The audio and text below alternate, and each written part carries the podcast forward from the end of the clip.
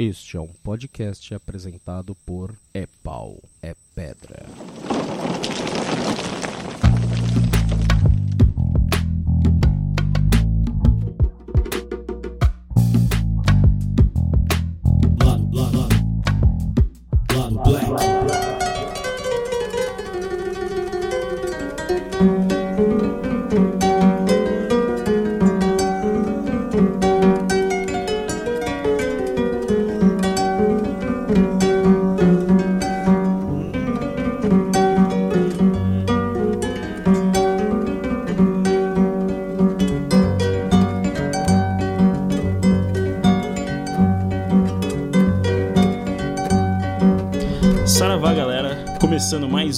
Lado Black. Eu aqui estou com Luísa Braga, Olá, galera! Rafael Chino Fala, povo. e só nós três, porque o resto da galera tá aí bebendo, Desertores. curtindo bons drinks, Bebendo bons drinks. curtindo a vida, fazendo coisas mais interessantes numa É, na sexta-feira à verdade- noite. John tá tendo uma noite de preto burguês. Parabéns pra você. Bom, o programa de hoje a gente vai falar sobre. é, na verdade, hoje a gente vai falar sobre dos primórdios da música afro-americana. Essa vai ser uma série de, de programas que a gente vai fazer. Não necessariamente o próximo vai ser sobre isso também, e depois, e depois. Mas hoje a gente vai estrear essa série, onde a gente vai contar um pouquinho e, e refletir e tudo mais, e, e fazer muitas suposições, etc do que, que foi o, o- como começou a música a música afro-americana que que no final das contas acabou é, meio que dando a forma da música como a gente da música que faz sucesso hoje da música é, mainstream de hoje em dia. Certo? Então sem mais delongas vamos partir agora pro programa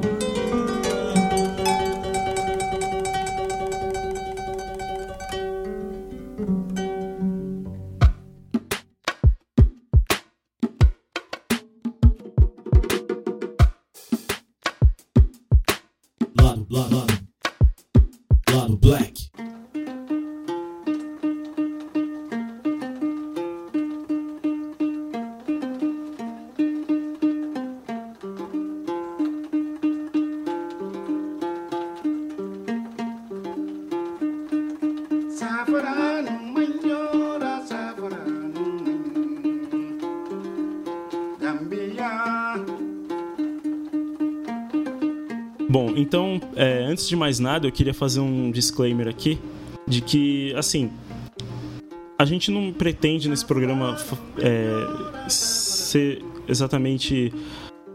A gente não tem muita certeza histórica de fatos, a gente não vai fazer, defender uma tese aqui.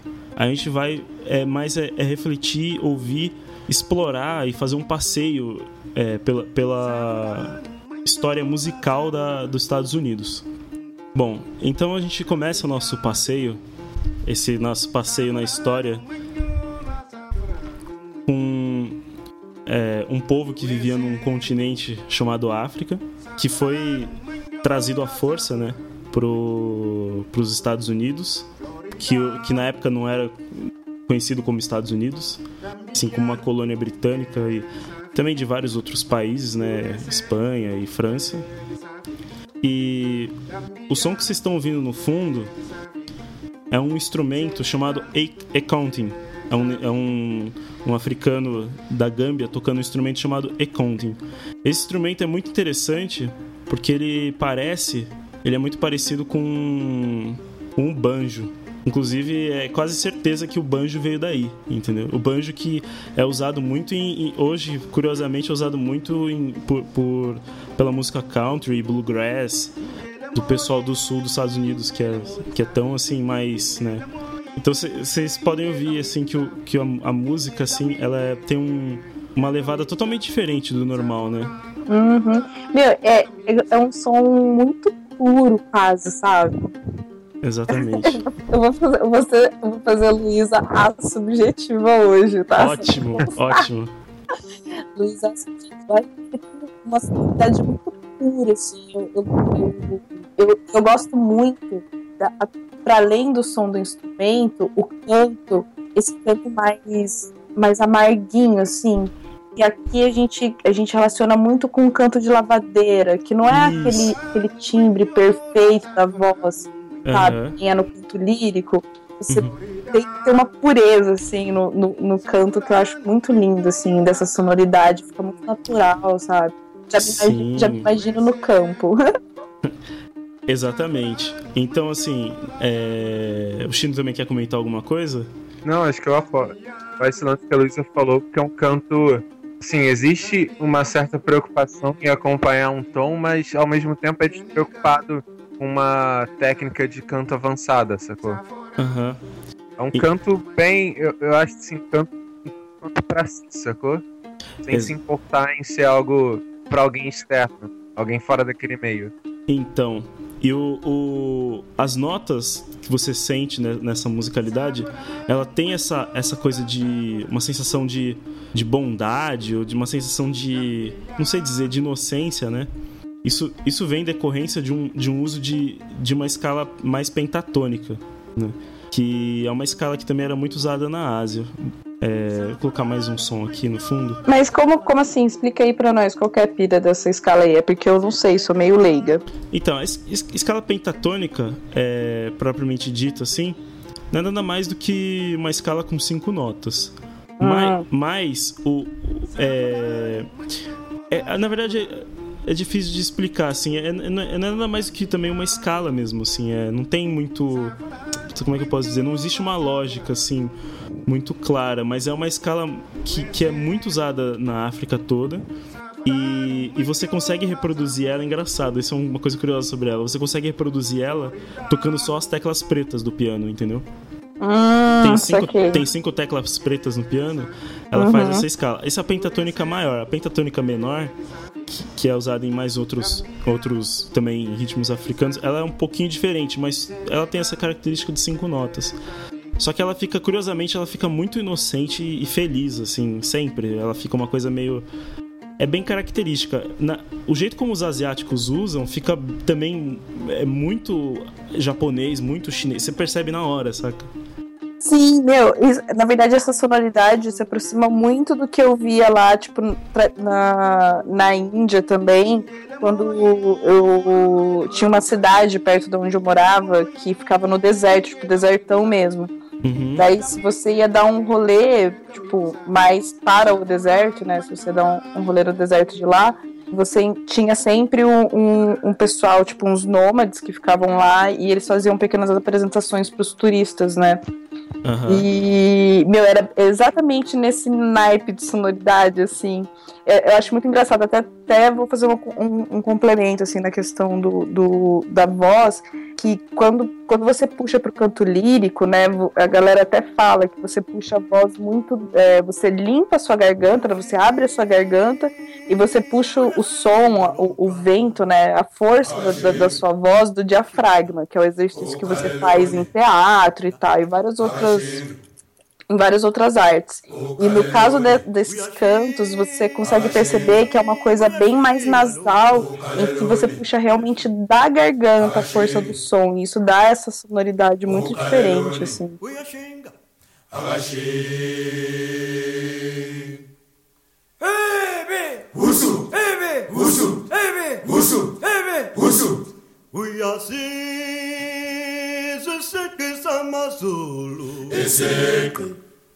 samazulu ezeku ezeku samazulu ezeku ezeku samazulu ezeku ezeku samazulu ezeku ezeku samazulu ezeku ezeku samazulu ezeku ezeku samazulu esekho samazulu esekho samazulu esekho samazulu esekho samazulu esekho samazulu esekho yesik Samazulu yesik Yesik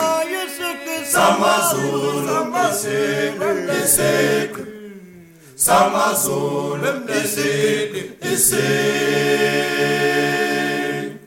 Na bao mama bayakikiza nasizintombi ziyakashiya balaleli Naba wa mama, Naba o mama, na kikiza, Nazi zintambi, Zia kashi abalale.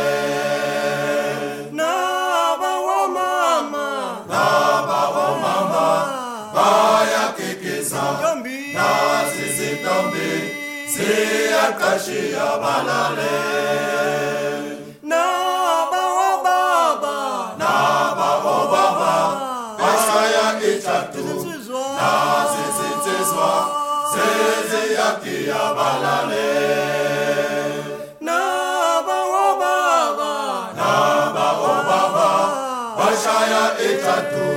nasisiswa sesiyakiyabalale naba omama naba omama sayakikisa nazisitombi ziyakashiyabalale naba omama naba omama sayakikisa nazisitombi kikiza Nazi zitombi Ziyakashia balale Naba wa. Baba Naba wa baba Bashaya itatu Nazi zinsizwa Ziziyakia balale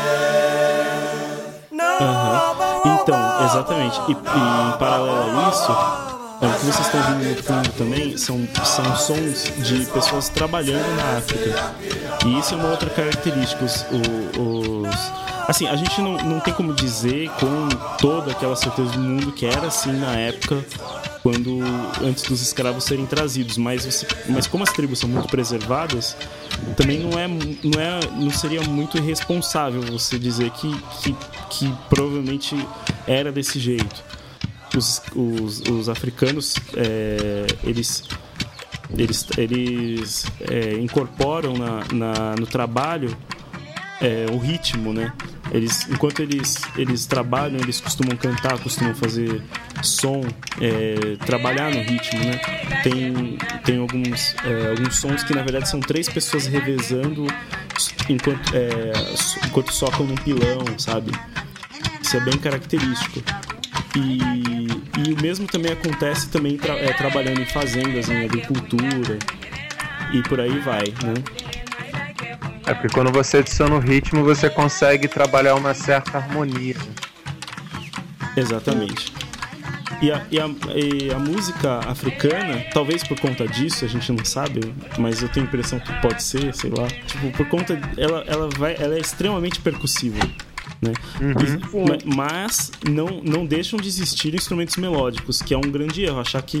Não, na verdade, a- é- é- na verdade, o erro ele começa em você achar que por ela ser percussiva, ela não é melódica dentro da sua percussão, É, sabe? exatamente. É. Começa aí, porque a, é, se você vai conhecer um pouco, conhecendo um pouco melhor a sonoridade dos, dos instrumentos africanos, os vários tipos de tambores, tipo, por exemplo, eu vou pegar o exemplo do, do maracatu, se você pega um alfaia e um atabaque, e o atabaque, na verdade, o, o que a gente usa aqui, ele é um formato até um pouco diferente do que a galera, do que a galera produz, produz, produz na África, né, do que veio. Aham. Você consegue perceber as diferentes tonalidades dentro, dentro dessa percussão, assim, tanto que nesse vídeo aí que você tá mostrando, que é, no áudio que você tá mostrando, né, tem um vídeo disso.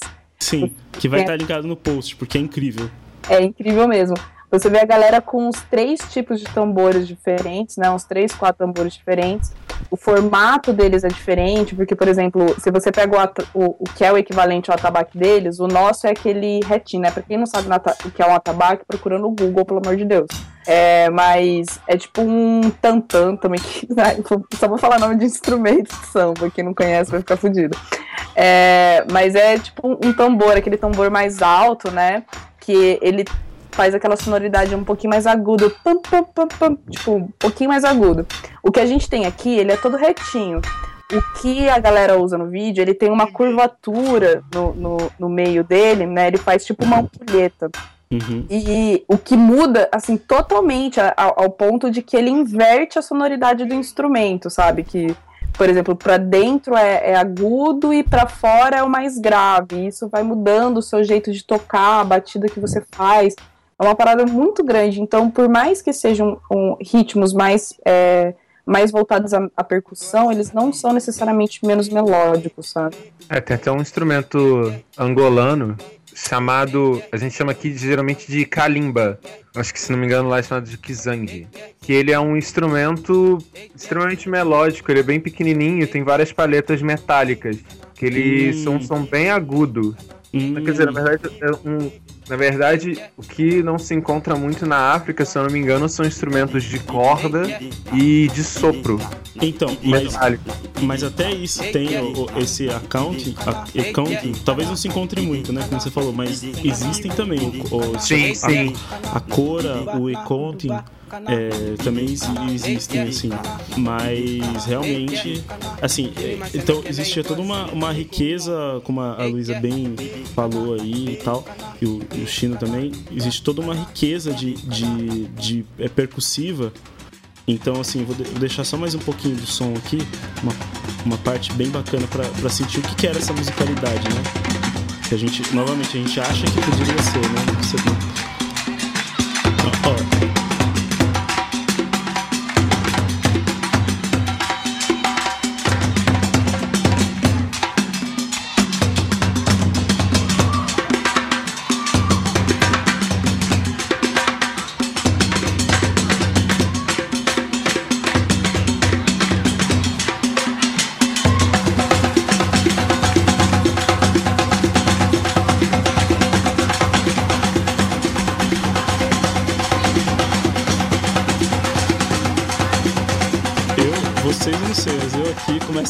Chega, bate um arrepio aqui. Uhum. Então, assim, o, o, povo negro é um povo que, que, que batucava muito, né? Isso é, é característico, batu- batucar, batuque, né? E, e, e uma, e uma tradição extremamente corpórea, né? Uhum. Na verdade, isso que eu ia falar. Além, eu, eu acho, eu tenho uma teoria assim que a música africana ela pega muito, porque é, afeta muito você enquanto o, seu físico, né? Enquanto você ouve, porque ela ela é meio que baseada nisso, sabe? Você tem um- uma relação muito grande entre o que você toca e o que você sente. Tanto que no. Eu vou ficar falando de maracatu, óbvio, vou puxar várias vezes maracatu. É, tanto que no maracatu a galera fala que o- o- os toques que você tem são toques para orixá. Você tá. Você inclusive mexe com questões espirituais enquanto você toca. E isso vem, obviamente, né? Vem de toda dessa, de toda essa ancestralidade. Então, eu tenho a teoria de que a música africana ela é, ela é muito ligada a essa questão do corpo, ela é muito ligada a essa ligação, ela tem uma, uma ligação muito grande com o seu corpo e a sua mente, por isso que ela te afeta tanto, sabe? Ela é muito forte. Uhum, exatamente. Como se fosse um transe, parece que você vai entrar em transe ouvindo, é muito louco. Sim, sim.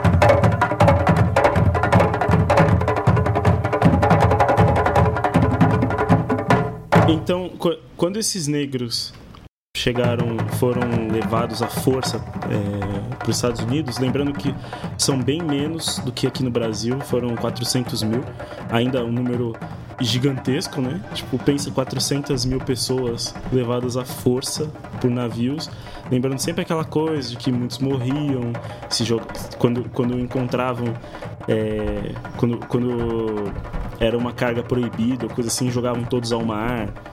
É, é horrível, assim. Tem, e tem vários filmes que mostram isso, por exemplo, o Amistade. Não sei se Uhum. vocês viram, né? Sim, nossa, o Incrível, começo da né? amistade já, já dá todo o tom do rolê.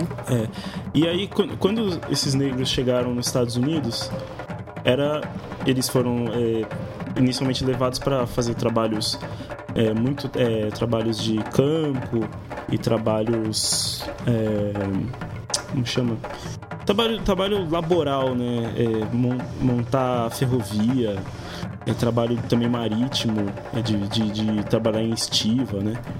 E etc era, era proibido o, o, o uso de tambor, né? Os, Uhum. o- porque os, tam- os tambores eles poderiam ser usados como uma forma de comunicação entre eles eram usados na África né? Então para acabar com essa comunicação essa possível comunicação nos Estados Unidos foi proibido o uso de, de, de tambor de batuque e tudo mais Nossa, e isso durou por muito tempo, na verdade, lá, né? Tipo, é, se, se eu, não- eu posso estar falando bosta aqui, desculpa se eu estiver falando bosta. Mas se eu não me engano, teve lei, tipo, leis proibindo tambores até Sim. meados do século XX, Teve. assim, tipo, uma coisa bem pesada. não, não só isso teve também um, um- uma lei tinha lei proibindo até um, um certo tipo de dança Uhum. é, é bem, é bem pesado o negócio lá. Mas aqui a gente tá falando é, de. A gente tá, tá aqui por volta de 1600, 1650, quando os escravos começaram a ser levados, né? E nessa época, o que que, o que, que rolava de música é, europeia, né? O que que, o que que o pessoal, o, o pessoal, quando eles foram levados lá, o que que tava bombando na playlist da galera lá? Bom, como vocês sabem, tipo, na época provavelmente não existia. Até onde se registra, não existia iPod, nem Spotify, nem nada, né? nem, nem YouTube. Acho que o YouTube é o maior serviço de streaming de música, mas enfim. Então, Tinha nem um Inamp. é, nem o Inamp. Então, o que, que se ouvia naquela época? Se ouvia mais ou menos isso aqui, ó.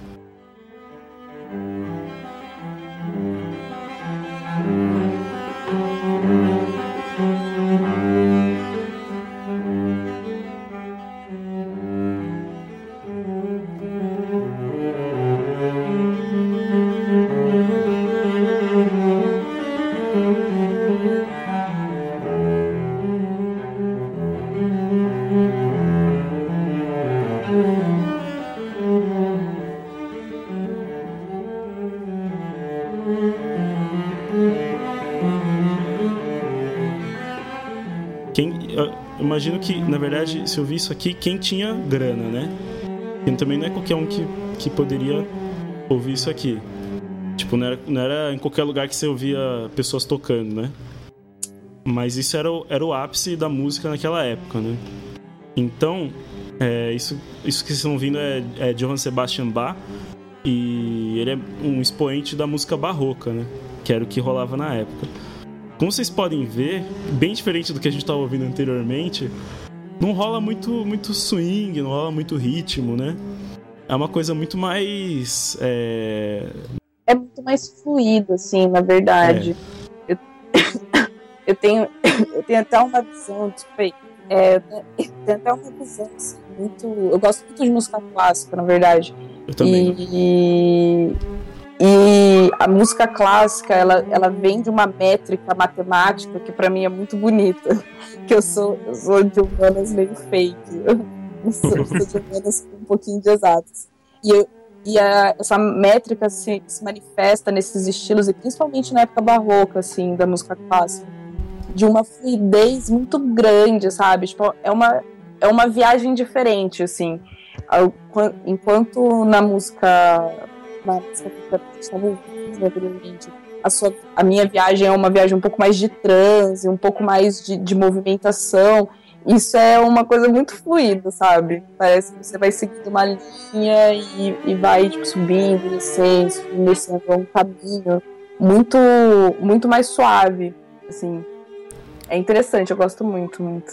Acho que sim, a, a música clássica em si, ela tem essa questão assim que a Luísa falou de, leve, é, de leveza, de fluidez, não é aquela questão mais rítmica de, é, de você dançar com impacto, entendeu? Uhum. É uma questão mais suave, por assim dizer. Sim, na verdade tem um rolê, você falou de dançar, nossa, acabei de lembrar de um a, a dança e a música euro, europeia, eurocentrada, né? E eurodescendente, eu acho, que eu vou começar a chamar, de coisas eurodescendentes. Uhum. É, e, e das afrodescendentes. Quando você vai é, pegar a música europeia, ela é muito voltada para o céu. Ah, é verdade, olha que diferença conceitual maravilhosa. A música europeia ela é voltada para o céu, cantava-se muito para os deuses acima, sabe? Para Uhum. Deus, né, no caso. Deus acima. E a dança também é assim. Então, é, por exemplo, se você pega a dança, a dança das músicas, até a música popular assim dessa época, ela é eu uma vou colocar em breve. é, ela é uma dança muito pra cima e ela, ela, ela até é ritmada assim, só que ela é sempre voltada pra cima, você sempre tá mirando pra cima. Enquanto a descendente, é, no caso, ela é muito focada no chão, sabe?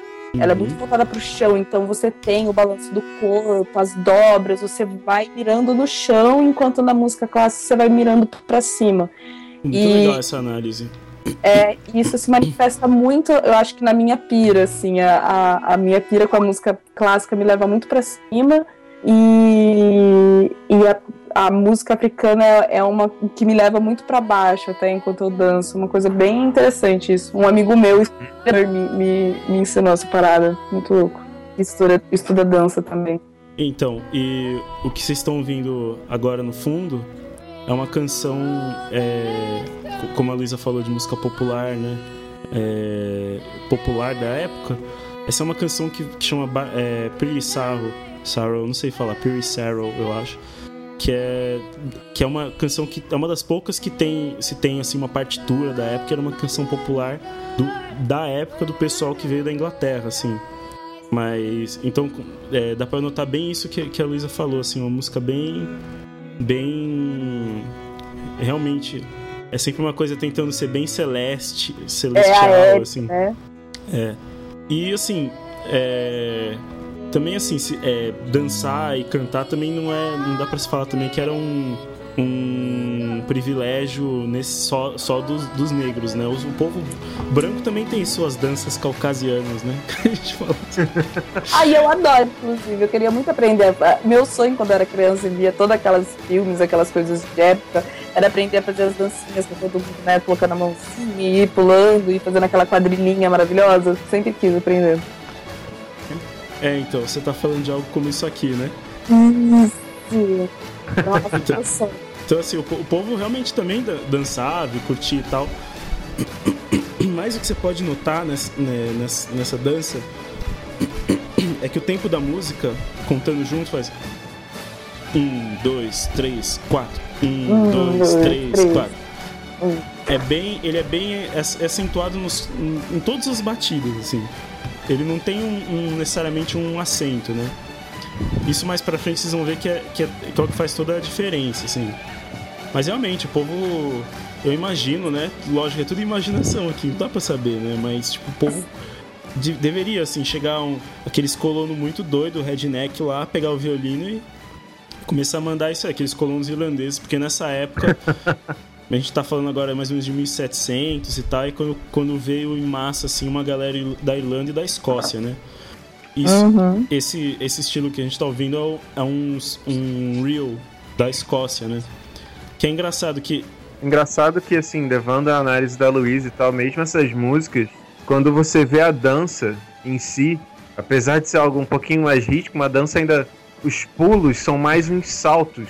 é, Sim, é aquela você tá coisa assim pra que cima. dá aquela, aquela, aquele impacto no chão, entendeu? uma É, questão mais bem leveza e tem muito passo no ar em que você pega a pessoa e você gira, entendeu? Uhum. É, mas só pra fazer um pontinho com o Pedro, é engraçado essa métrica de, de quatro do- da música clássica, que ela até tem um, um, um acento que é um acento bem. bem. bem nítido, tipo, no, no primeiro. É, no, no primeiro, no primeiro. É, no primeiro tempo. E você vê.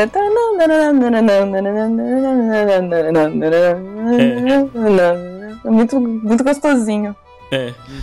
E o que mais se ouvia? Já os irlandeses tocavam algo mais próximo disso aqui, né? Outra coisa que eu aprender a dançar. Vou pra Irlanda também. E você pode ver que eles tinham um tambor, né? Mas é um jeito muito diferente de tocar o tambor. É só fazendo tu, tu, tu, tu. tu. É muito assim. É muito mais pra marcar, assim, mas não é uma coisa. Não é uma coisa tão assim. É.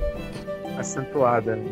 É. Na verdade, a percussão deles é bem, é bem menos melódica do que nesse sentido do que a africana. A percussão desse, desse tipo de música ela é bem mais de marcação mesmo. Ela não é tão melódica assim. Porque, tipo, meu, a música, música africana, a galera até fala, você canta com tambor, sabe? Uma coisa muito diferente. É, e a- aí é, isso que a gente tá ouvindo também é música é, tradicional irlandesa, né? Eles são tem muito um tipo de música chamado dig, né? O, o dig é, é muito parecido com aquela abertura do também do abertura dos Bob Esponja, sabe? Faz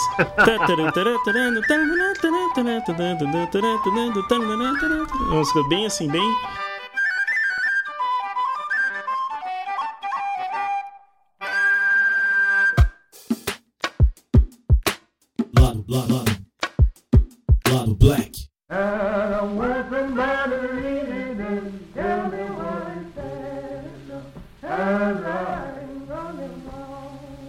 Então, assim, aí a gente tá falando mais ou menos de 1700 e tal. E aí, lá pra, pra essa época, começaram a rolar um, um movimento, que eu não vou saber dizer exatamente o que que é, mas é um, um movimento evangélico chamado Grande Despertar. É, que é um, era uma espécie de, de assim, não sei nem como explicar, mas uma espécie de movimento para para resgatar com mais força a coisa do, do protestantismo, né? Não sei se é evangélico a palavra certa, é protestantismo, né? E nessa época rolaram muitos, rolavam muitos hinos é, é, desses grandes despertar. E os escravos foram expostos demais nessa, a essa, essa influência do- dos hinos e tal. Uma música bem. Uma música que lembra muito uma música católica de igreja mesmo e tal. Não, não é uma música protestante como a gente imagina hoje, né? E em alguns estados dos Estados Unidos, eh, os escravos tinham que, que à igreja à força. Claro que ele- os escravos foram catequizados nesse processo todo, né? Então, então, essa exposição ao, ao- à música eh, religiosa acabou gerando um, um- um efeito engraçado, né? Que com, com o tempo eh, começou a surgir um tipo de música que unia a música religiosa à música africana, no que é chamado de spirituals, né? É o que eu tô colocando aqui não é exatamente estritamente um spiritual, mas, mas é uma work song, que também é um outro, uma outra característica, né? Que os, as work songs são as músicas de trabalho. Como a gente viu, a tradição africana é de, de cantar enquanto trabalha.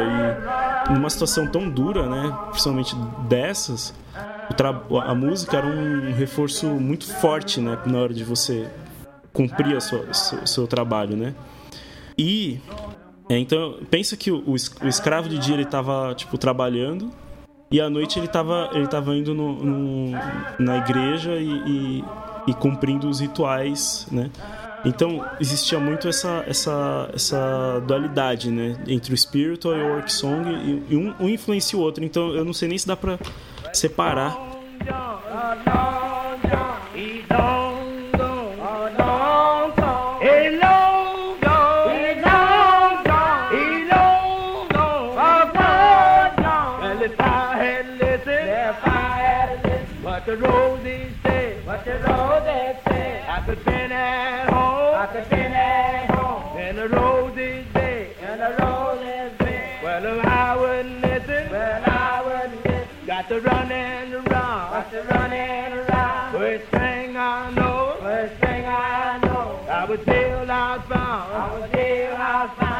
got in jail, well, I got in jail. With my mouth poked down, with my mouth poked down. Well, now I'm in the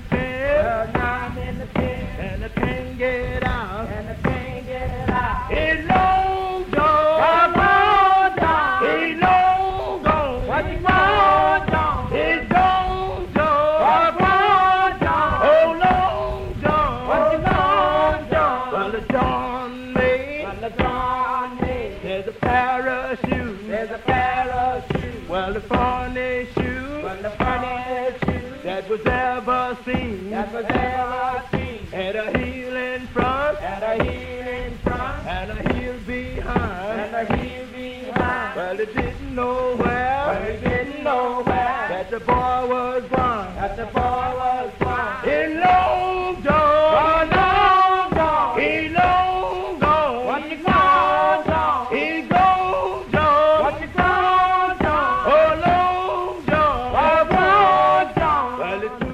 Até naquele, naquele filme, o 12 anos de escravidão, a música que foi marcante, assim, acho que ela tá muito mais pro spiritual do que pra uma song, né? Uhum. Sim, mas acho que porque são dois momentos diferentes, sabe? É, eu acho que isso dá uma, uma, uma diferença muito significativa na, na sonoridade dessas músicas. As work songs, elas são elas são músicas para você para você aguentar tipo horas a fio de trabalho. É uma Uhum. música para você desligar nesse sentido, sabe? Para você apagar os seus os seus sentimentos. Então, elas têm elas têm uma uma uma continuidade, sabe? Quase um, um monotom assim, para justamente você poder passar horas e horas e horas seguidas ouvindo ela. Já no caso da música da música espiritual, né? Ela já é para um momento de catarse diferente. Ela tá, ela tá lá justamente porque aquele é o, o momento que você tem para sentir, sabe? Para sentir todas as coisas que você não sentiu durante o dia. E eu acho que isso se, se expressa mu- muito, é música de alma, sabe? É, soul, music, liter- é, soul music, literalmente. Então, daí isso afeta também muito na sonoridade, porque daí você já tem amplitudes diferentes, momentos de força, momen- é, momentos intensos, não tem essa continuidade plana que nem a work song tem, sabe?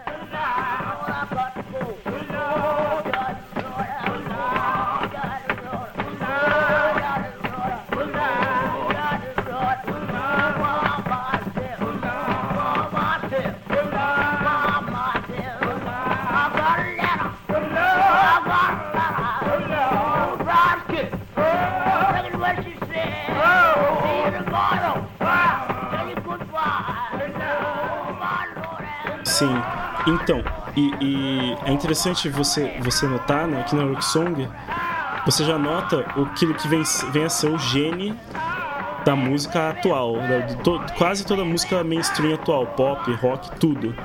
Que você percebe que existe um ritmo.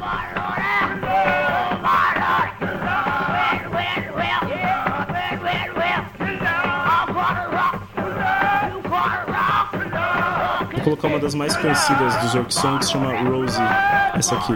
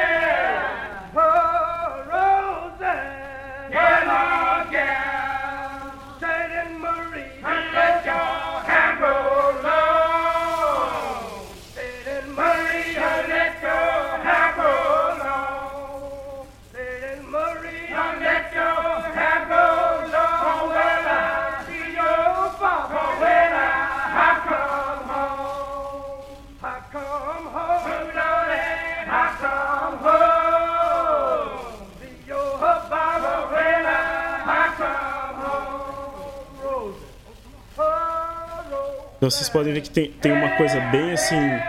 Já tem o drive na voz, né? Essa coisa de fazer.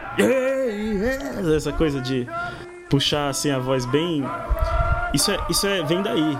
Esse uso da voz, assim, esse essa rítmica. É, é tudo daí, sabe? Vou colocar uma outra aqui. Tô procurando droga. Tô procurando uma que tem o, tem o som das. das. das machadadas. Ah, esse aqui. Tá ouvindo? Vocês conseguem ouvir a, ma- a machadada? Walking brother, brother, walking brother.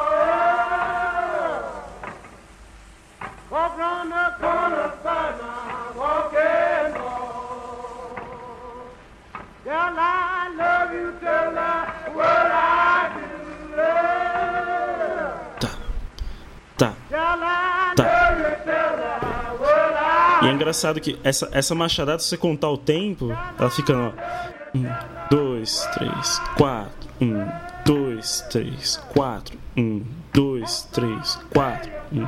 Essa machadada, ela acaba ficando.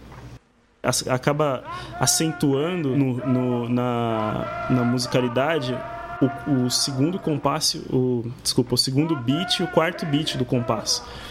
Isso na, na música é chamado de, de síncope. Sinco, sincopagem. Eu, não, eu só sei em inglês, era syncopation. Acho que em português deve ser sincopagem, sei lá.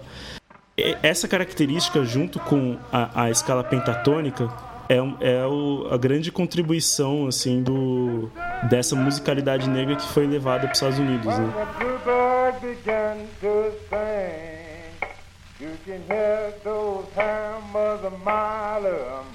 You can hear John Henry hammering.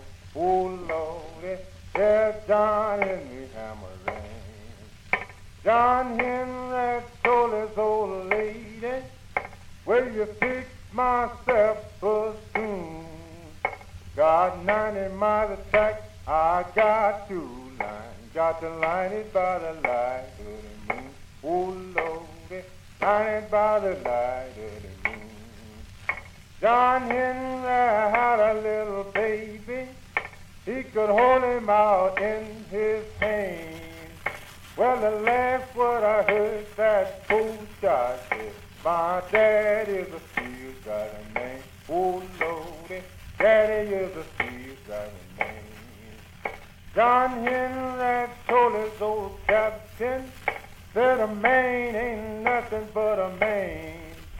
Before I let your steel gang down, I will die with the hammer in my hand. Oh Lordy, die with the hammer in my hand. John Henry told his captain, next time you go to town, just bring me back a ten pound mold for the beat those seals driving down. Oh Lordy, beat those seals driving down. John Henry had an old lady, and her name was Polly Ann. John Henry took sick, and he had to go to bed. Pauline drove steel like a man. Oh Lordy, he eh, drove steel like a man. John Henry had an old lady, and the dress she wore was red. When she started up the track and she never looked back, going where my tells you, oh Lordy, where my tells you. Well, it's taken John Henry to White Nun and they buried him in the sand. There is people from the east, there's people from the west, come to see such a steel driving man. Oh Lordy, see such a steel driving man. Well, some said he's from England, and some say he's from Spain. But I say nothing but a Louisiana man, just a leader of the steel driving gang. Oh Lord, leader of the Bom, o que, que mais. É, ele já tá falando de 1750, né? E o que, que rolava nessa época também é, de música? Os Estados Unidos é um país extremamente militar, né? Então. Então, vocês estão vendo no fundo é o, o hino dos Estados Unidos, né? Ele surgiu mais ou menos nessa época. Foi em. É, foi um pouco mais para frente, 1800. e como vocês podem ver, é, é uma marcha, né? É um som bem mais. uma coisa mais militar e tal. E. Ele, ele tem essa vibe muito de triunfo. É, entendeu? E vem, vem muito dessa tradição nacionalista militar da época, né?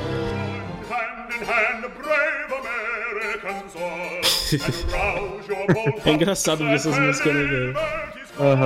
No tyrannous act shall suppress your just claim or stain with dishonor America. Por incrível que pareça, isso também foi, fez parte desse caldeirão musical americano. Né? Essa aqui todo mundo conhece, mas ninguém aqui no Brasil acho que sabe o nome dela e o porquê que, de onde vem. Então, essa música chama Yankee Doodle, é uma das músicas também patriotas americanas. Eles não são que nem a gente, só tem tipo o hino nacional, eles têm um monte de músicas. Né? Eles são um povo muito né, ligado a essa questão patriota e tal. Ah, sim, mas a gente também tem várias canções sobre o Brasil, é que as nossas são mais legais. É, tem razão, elas não são tão. E foi assim, é, foi um país muito multi, muito colonizado por um tempo até se tornar o estado que é. Sim.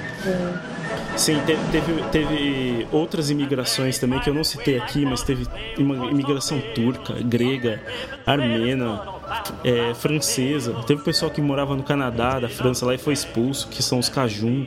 Aí tem música Cajun. Tem muita, muita, muita influência, assim. Tem muitas influências diferentes. Então, aí, lá pra mim, é, nessa época que vocês estão vendo essa música, também tava rolando Mozart, Beethoven, que eu não vou colocar aqui porque todo mundo conhece, né? Todo mundo sabe como é que é. Bom, por que que é, eu tô colocando essa música aqui? Porque esse tipo de música, que é a marcha, ela, junto com, com aquela coisa da música negra que eu falei, e a coisa da, da música irlandesa, ela, ela gerou um, um, um estilo. Na verdade, antes de falar desse estilo, eu tenho que primeiro falar o que, que foram os, os shows de menestréis, né? É, assim, nessa época, qual que era a diversão da, da galera, né?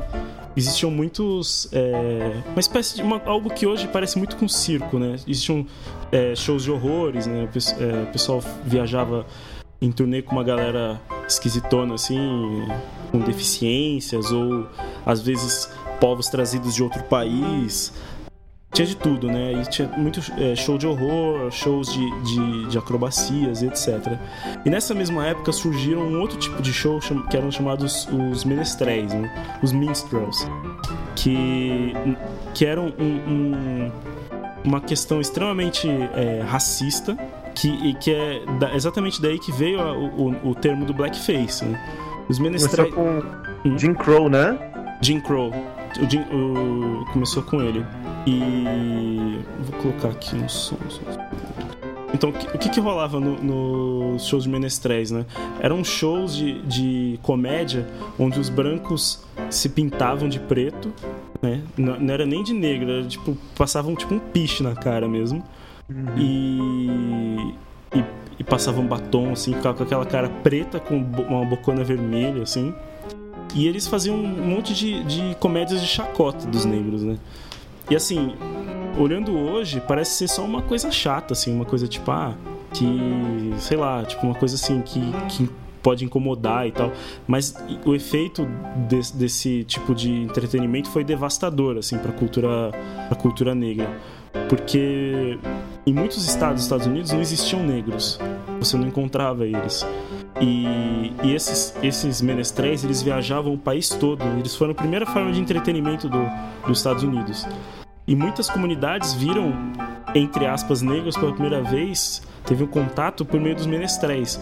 E os menestréis mostravam a ideia de que o negro era preguiçoso, que ele era um, era um povo que, que estava sempre tentando tirar vantagem e, e, que, o, e que o povo negro estava sempre feliz, não importasse se estava sendo escravizado ou não. Então, ao mesmo tempo, ele servia como uma espécie de, de cultura de reforço à, à escravidão. É... Vocês Era querem uma, falar alguma coisa? Vocês Ah. querem falar? era uma questão assim, e era uma forçação de estereo... era, era forçar um estereótipo e ao mesmo tempo é, é, não era acentuar, era pegar algumas características que não condiziam com a realidade para poder desmerecer o negro. E, e para quem conhece um pouco de história americana, essa questão dos ministérios não foi só no sul, sacou? Foi no norte também. Ele chegou, como o Pedro falou, passou no país todo. Exatamente. E, na- e, é, né, mais ou menos nessa época, lá pra, pra mil, acho que foi em 1800 e. aqui na minha pautinha. não me engano, que ele, ele teve um papel sinistro contra o movimento abolicionista, né, cara? Sim, à medida que o, que o, o movimento abolicionista ia avançando, acontecia, ficava mais forte a, a- a estereotipação no- nos shows menestréis e tal. E, e- e era extremamente cruel, assim, tinha, tinha sempre os personagens, assim, tinha um, sei lá, um negro deficiente que dançava engraçado, assim. Era extremamente agressivo, assim. E é, o, pessoal pagava e assistia isso, e isso era tipo o, o rolê da galera, assim. Era ir no, no show de Menestrel ver a galera fazendo blackface. É, Luísa, quer comentar algo a respeito? Não, não, de boa. Bom, aí o que que, o que que aconteceu nessa época, né? O, aos poucos, os, os shows de menestréis, o- o ne- alguns negros começaram, na verdade, a tomar o protagonismo, digamos assim. Eles, falaram, eles começaram a fazer assim, bom, então eu mesmo vou me zoar, sabe? é, é, é é extremamente humilhante você parar pra pensar, porque os, os primeiros que fizeram isso, um dos primeiros foi um cara chamado Ernest Hogan, ele basicamente ele fazia músicas racistas contra, tipo, tipo, cuspir no próprio, sei lá, cuspir pra cima, saca? É Ma- porque Hum. você pega uma questão assim. Quando você era um negro liberto, nem sempre você tinha uma condição de se. Dependendo do estado onde você tava, você não tinha nenhum suporte. Isso.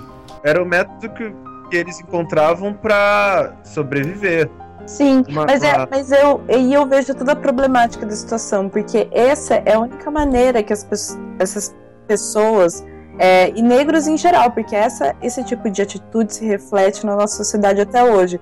Para eles conseguirem entrar no circuito, para eles conseguirem é, ter atenção nesse meio artístico, eles eram virtualmente obrigados a se adequar ao discurso dele. Eu acho que é, eu, sei lá, eu, eu acho que é o lado cruel desse, dessa, a- a- dessa exploração cultural, digamos assim, sabe? Sim, e tipo assim, pensa você na época, você ia preferir trabalhar de só só num campo de algodão ou participar de um, de um, de um show onde você, tipo, se zoa ali e tal, mas você é tipo um palhaço. Tipo, É. cara. Daí você. Peraí, desculpa, Não, mano. pode falar. É É que daí, pra melhorar, pra colocar uma, cerveja, uma cerejinha em cima, você chama isso de meritocracia. Porque a pessoa que se sujeita a fazer isso, ela ganha uma es- estrelinha pelo esforço dela de se humilhar pra se adequar ao sistema e conseguir fazer dinheiro e ser melhor do que as outras pessoas de baixo, assim. Daí Sim. você ainda vai criando uma escala, porque obviamente um negro que consegue adentrar nesses espaços é assim até hoje também. É, ele vai ter um- uma situação de destaque perante seus outros iguais, sabe? E vai criando toda a escala meritocrática que a gente vê hoje e moldando o discurso, que nem, a que nem vocês apontaram. Tipo, a pessoa vai, enquanto negro, disseminar um discurso que, que a oprime, mas ela faz isso para poder ganhar sustento e ela ainda ganha pontos de meritocracia. É muito louco isso, assim, essa. essa Sim, e você, e você, você ao mesmo tempo você percebe. Desculpa, eu te cortei, Lisa. não. Ao mesmo tempo você percebe que o que o Mussum não é uma coisa nova. Uhum. Não. Isso- e nessa pesquisa foi uma coisa que me assustou muito, assim, eu já, sab... eu já meio que sabia, mas quando eu vi de fato, eu falei, caralho! Tipo, o Mussum nada mais é do que, do que a nossa versão do, do, do- de um show de menestrel. Só que, tipo, muitos anos, no, no- tipo, foi tipo, sei lá, quando, quando eu era criança, sabe? Ele ainda tava nativo, sabe? Tipo, bebendo, mostrando o estereótipo de, de negro cachaceiro, de negro que, que não gostava de, de trabalhar, que se zoava, sabe? Uhum. é, é, é assustador, assim. Então, quando a gente estuda essa história e, e- e entende essa questão do- dos shows de menestréis, a gente, a gente percebe que, que caramba, a questão do, do- da problemática do humor, assim, fica muito mais clara, né? Tipo, com- vendo aquela sociedade, o quão, destrutivo foi, né? Você percebe como, como isso. Tipo, como a gente poderia pensar melhor o, o entretenimento de hoje, né? É, Então, assim, o que aconteceu? À medida que, que os negros foram começando a, a, a entrar nesses shows de menestréis, eles foram passando, de alguma forma, a gente pode falar que eles foram passando de uma posição é, ma- menos inferior para uma. Quer dizer, de uma mais inferior para uma menos inferior, né? Ele foi servindo de. Em vez de ser só braço é, de, de, de trabalho, né? Tal, ele foi passando por um papel também de entreter, né? E. Passa- Opa! Hum. É, desculpa interromper. Mas assim, deixa de ser aquela questão de que ele começa a ganhar dinheiro só de uma forma braçal para uma de uma certa forma criativa. E por mais que seja para algo necessariamente ruim, ele acaba tendo que criar essa, essa questão de quais as falas ele vai utilizar. Uhum, exatamente. Exatamente. E, e o que, que surgiu nessa época, né? Aí a gente já tá falando mais ou menos de, de, de 1860 e tal. Foi quando a- acaba a, a Guerra Civil Americana, lá pra mim, acho que é 65, coisa assim, que teve como mote principal a escravidão em si. E o que vem na sequência é a, é a abolição da escravatura, né?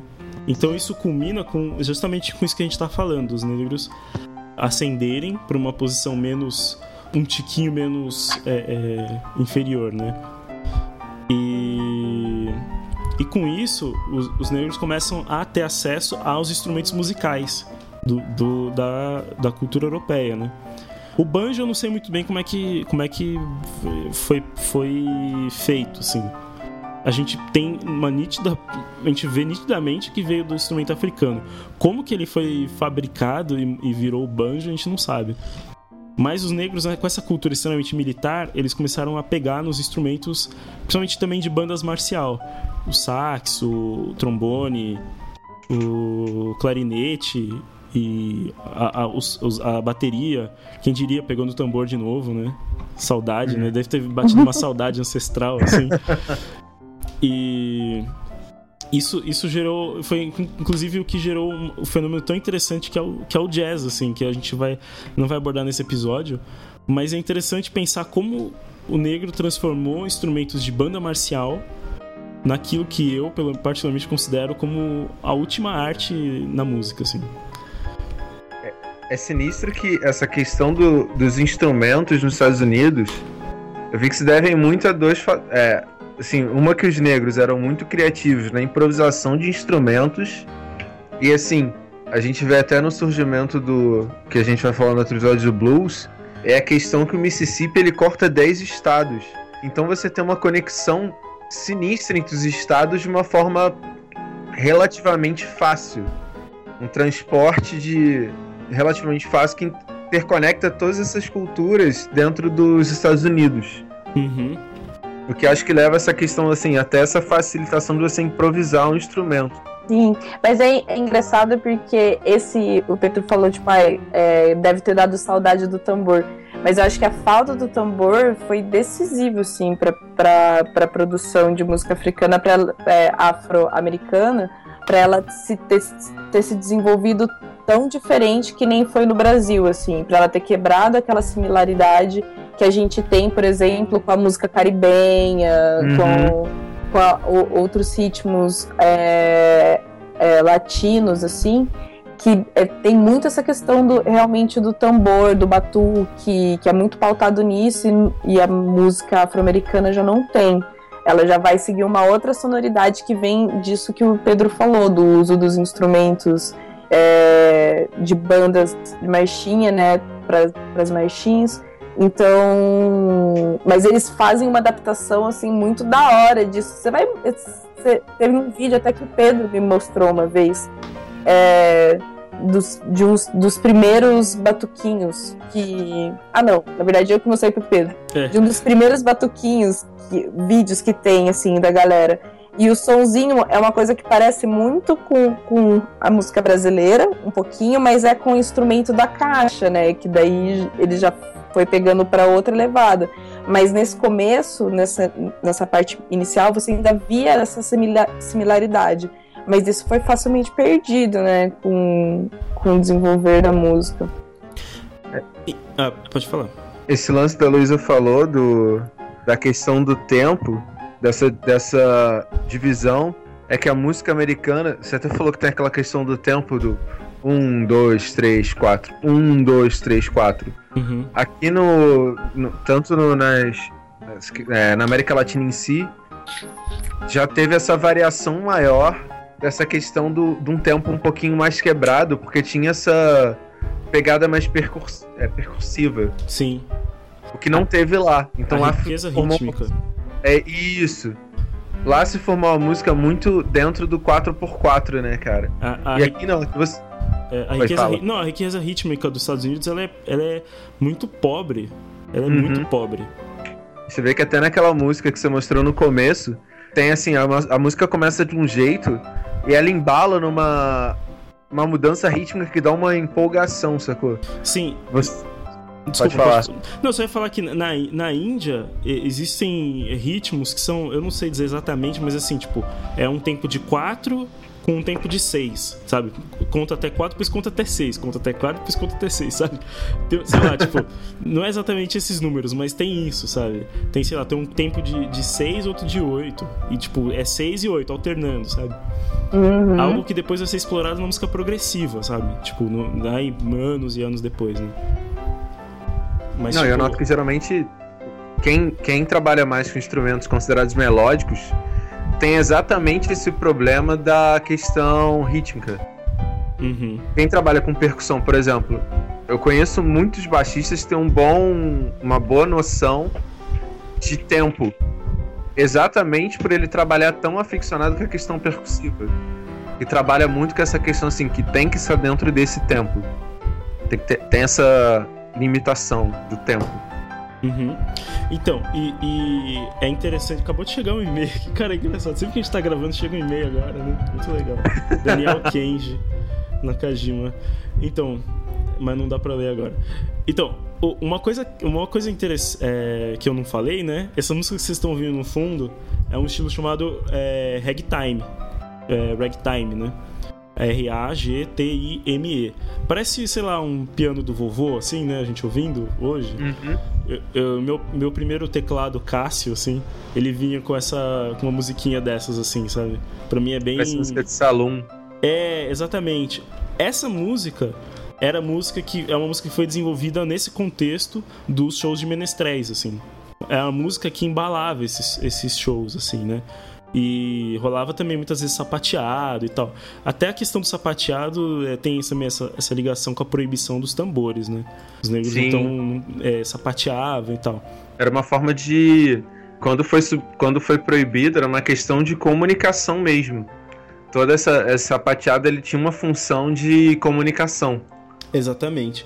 E o- e é interessante que assim, o, o, o ragtime, né? Esse que vocês estão ouvindo é um, é um ragtime de um do principal expoente do, do ragtime e, e assim, o pai master assim da música afro-americana, que é o Scott Joplin. Ele era filho de, de dois mendigos, assim, né? Tipo, os- o pai, o pai e a mãe dele eram mendigos, assim. E, e o cara conseguiu, tipo, chega, chegar, assim, ao ponto de escrever 44 peças. E, e chegou a escrever uma espécie de ópera, né? É, assim, é, o cara é realmente um, um, um expoente foda, assim, né? Ele nasceu em 1868. E, é, e, ele, e ele tá muito próximo, assim, de outros compositores, tipo o Tchaikovsky, assim, né? no mesmo tempo, né? Chopin, não é muito longe, assim, o, o, o período de cada um deles nasceu, né? Mas a gente acaba voltando só para a questão europeia, né? A gente poderia, por exemplo, da mesma forma que a gente conhece música clássica, poderia pelo menos conhecer, sei lá, o Scott Joplin, da mesma forma que a gente conhece Beethoven, nem que seja ou Mozart, eu confundo os dois, nem que seja pela música do, do Caminhão de Gás lá por Elise. A gente poderia conhecer esses, esses caras, né? Uhum. E o, o, o. Por que, eu tô colocando tanto ragtime aqui? Porque o, o ragtime foi meio que o começo de tudo, assim. É, tanto do jazz quanto do blues. E, e de, de vários outros estilos é, que foram influenciados, como RB, soul e, e etc.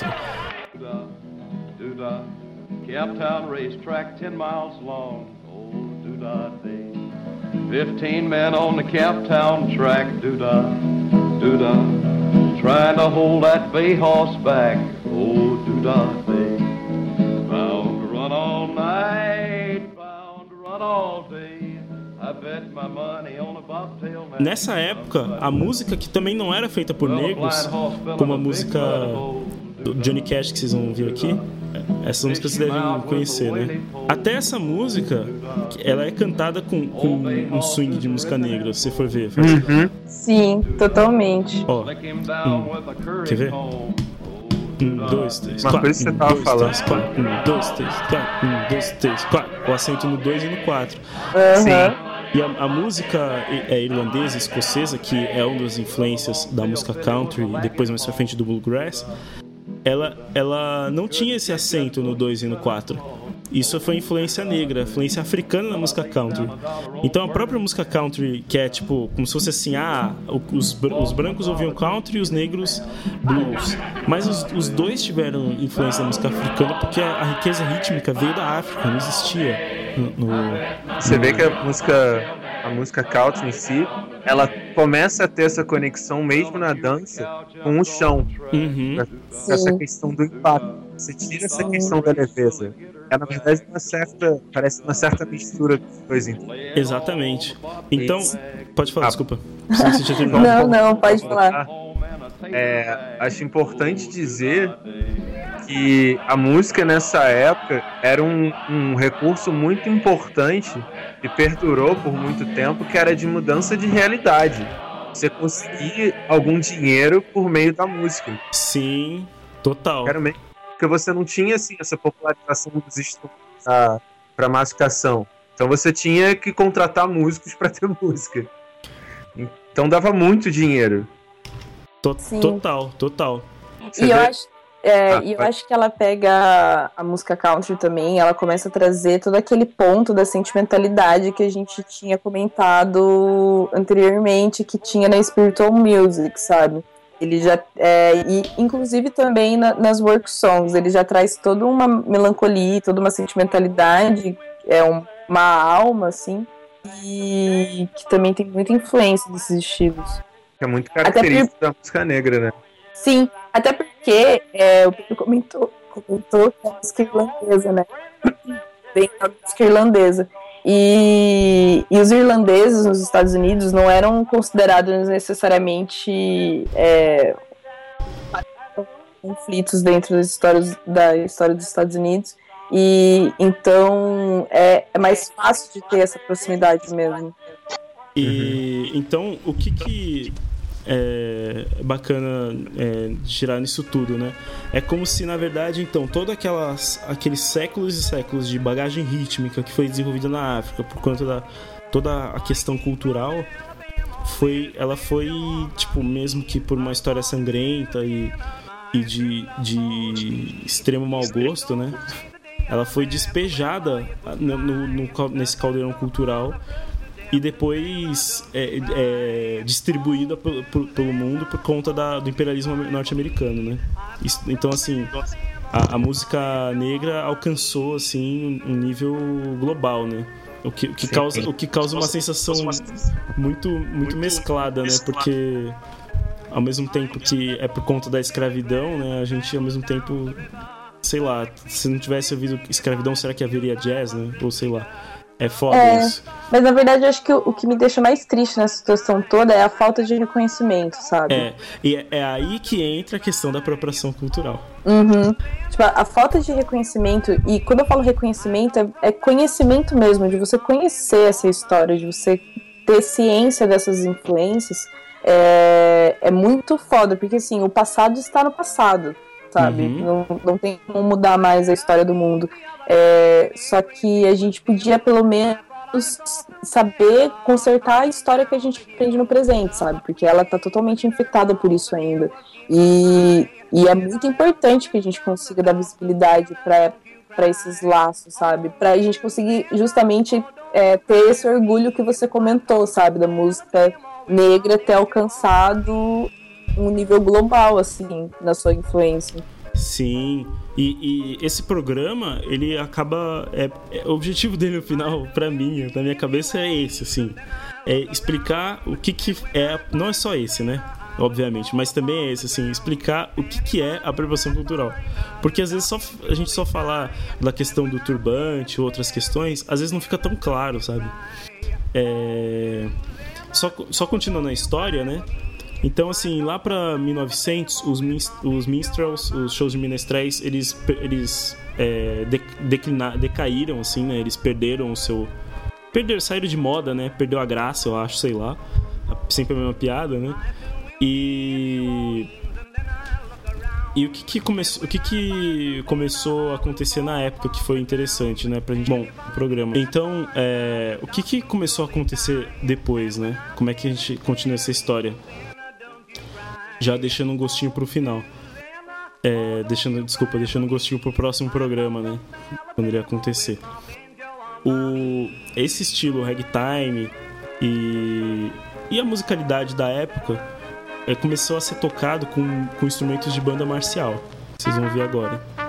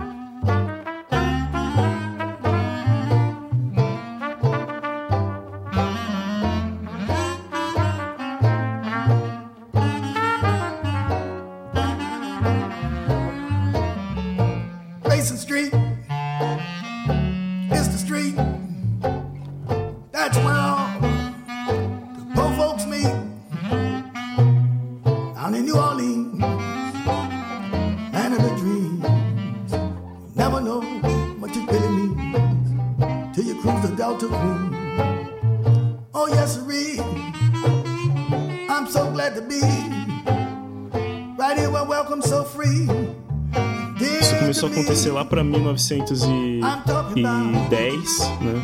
Em New Orleans principalmente, e deu origem a, a tanto o jazz quanto o blues, né? Sendo tocado dessa forma. Mas isso, como eu falei, fica para um próximo programa, né? Se vocês gostaram do programa, por favor, digam aí o que vocês acharam, manda, manda e-mail, comentário. Já terminando o programa aqui. Acho que a Luísa só queria fazer uma. indicar. fazer as indicações delas. Hoje eu acho que já, já tá bom de indicação, já indiquei bastante coisa para vocês pesquisarem aí, Scott Joplin, instrumentos africanos. A gente vai deixar uma lista aí de vídeos para vocês assistirem, se educarem, ouvirem, educarem os ouvidos, os corações. Mas fala aí, Luísa. É, então, na verdade, eu queria indicar uma série, uma série da Netflix que faz, tá aí faz algum tempo já, mas eu tava assistindo pra quem curte cozinha, Masterchefs da vida que é Chef's Table, do Netflix, que é muito, muito, muito boa, cara. É uma série que vai pegando vários, vários chefs de grandes restaurantes, assim, mas o mais importante não é que eles são de grandes restaurantes, é que todos eles encaram o cozinhar e a comida é, de uma maneira bem única e de acordo com o local onde eles estão, sabe? Tem um chefe argentino que a pira dele é cozinhar no. É, cozinhar, fazer um churrasco no, no gelo da Patagônia. Então, uma coisa Nossa. A filmagem é linda, maravilhosa, assim, uma coisa muito linda mesmo. E então, eu indico muito para que as pessoas vejam. E é legal esse rolê de você encarar a comida.